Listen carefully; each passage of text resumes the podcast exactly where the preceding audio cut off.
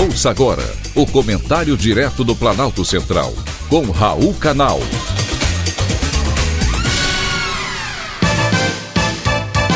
Queridos ouvintes e atentos escutantes. Assunto de hoje: Uber e TST. Nem sempre acertamos naquilo que fazemos. Com a justiça, não é diferente. Em recente decisão, o Tribunal Superior do Trabalho reconheceu o vínculo de emprego entre Uber e motoristas. Para os ministros, quem presta serviço utilizando o aplicativo se enquadra como funcionário da empresa. Qualquer estudante de direito, ainda no primeiro ano, sabe que para se estabelecer o vínculo empregatício são necessários alguns requisitos mínimos, como por exemplo, jornada de trabalho pré-estabelecida pagamento de salário fixo e subordinação hierárquica. A Uber é uma empresa de tecnologia que possibilita, por meio do seu aplicativo, que motoristas parceiros encontrem pessoas que precisam de viagens acessíveis e confiáveis. A Uber não emprega nenhum motorista e não é dona de nenhum automóvel.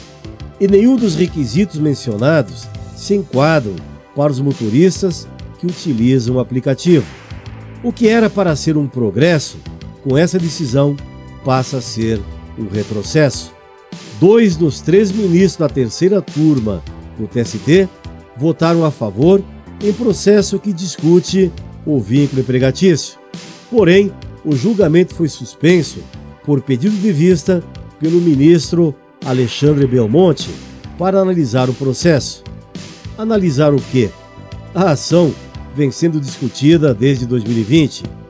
O que o ministro Maurício Godinho Delgado, relator do processo a favor do vínculo empregatício, deseja é que empresas de tecnologia como iFood e Uber, entre outras, abandonem o Brasil. Isso é um absurdo, um retrocesso. A obrigação de contratar motoristas pagando salário com vínculo empregatício vai significar que a alternativa de um ganho para quem está desempregado ou para quem deseja fazer um extra para complementar a renda pode acabar de vez. O que hoje pode ser uma comemoração, amanhã será uma derrota. Se você tem vínculo empregatício, passa a ter que cumprir as regras da empresa, horário de trabalho e até penalidades para motoristas que recusarem viagens.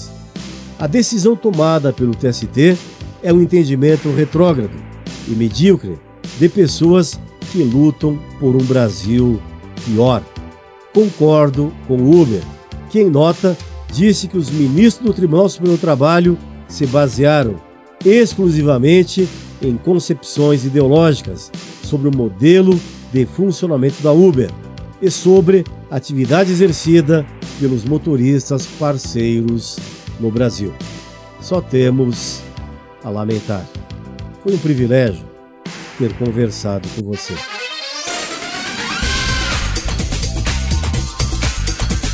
Acabamos de apresentar o Comentário Direto do Planalto Central, com Raul Canal.